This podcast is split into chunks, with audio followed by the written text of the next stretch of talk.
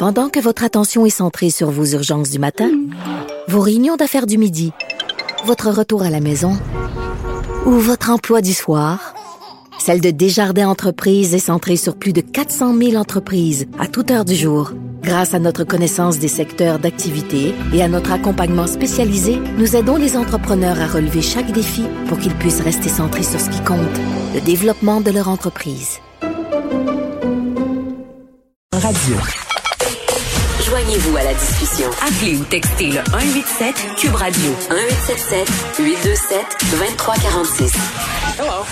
Vincent est avec nous. Salut. Salut. On va faire un retour sur le point de presse de Mylène Drouin, directrice de la santé publique de Montréal. Quand même, c'est quelque chose comme plus que 200 000 personnes qui ont été vaccinées. Oui, et euh, là-dessus, ça va bien. La vaccination euh, à Montréal, ça, ça roule, ça va rondement. Au dire de Mylène Drouin, la, évidemment la directrice de la santé publique, euh, là où son discours est un peu plus ben, déprimant, mais avec un peu avec de l'espoir quand même. Attends, ça commence par V.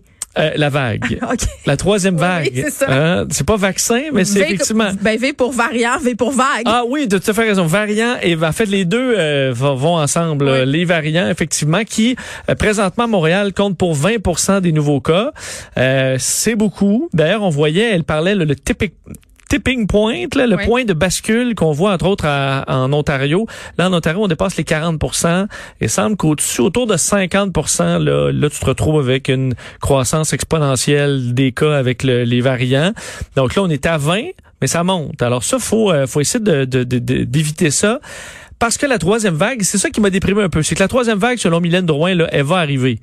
Euh, la question, c'est pas d'empêcher que la vague arrive, mais c'est de la repousser le plus possible le temps de vacciner. Que la vague nous frappe pas trop fort non plus. Exactement. Je vais te la faire, euh, faire entendre un extrait d'ailleurs de ce qu'elle avait à dire en conférence de presse tantôt.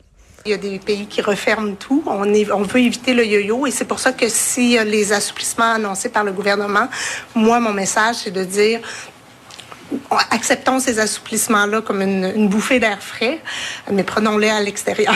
mais assurons-nous euh, de très bien respecter et appliquer euh, les mesures autour de ces, euh, de pas tirer trop l'élastique. Bon, et ça, on a tendance à le faire, tirer un peu l'élastique. Donc là, on a des nouvelles libertés, mais il faut pas en prendre plus. C'est un peu ce qu'elle dit là. Et il faut même renforcer notre respect des, des mesures en place. Mais attends, moi je t'encourage. Ben non, je suis pas sceptique. Je trouve qu'on s'est discipliné par rapport à Noël. Moi, j'avais bien peur de la relâche. Là, les chiffres quand même nous montrent que peut-être qu'on a plus suivi les consignes qu'on le fait à Noël. Donc, ça m'encourage. Moi, aujourd'hui, je vois le verre à moitié plein. J'essaie de me dire que ça va bien aller. On veut pas perdre nos acquis comme en Europe. Il y a des pays qui reconfinent. Là, nouvelle mesure en France. Eh ouais, on attend euh, tantôt d'ailleurs te dire sur ça la semaine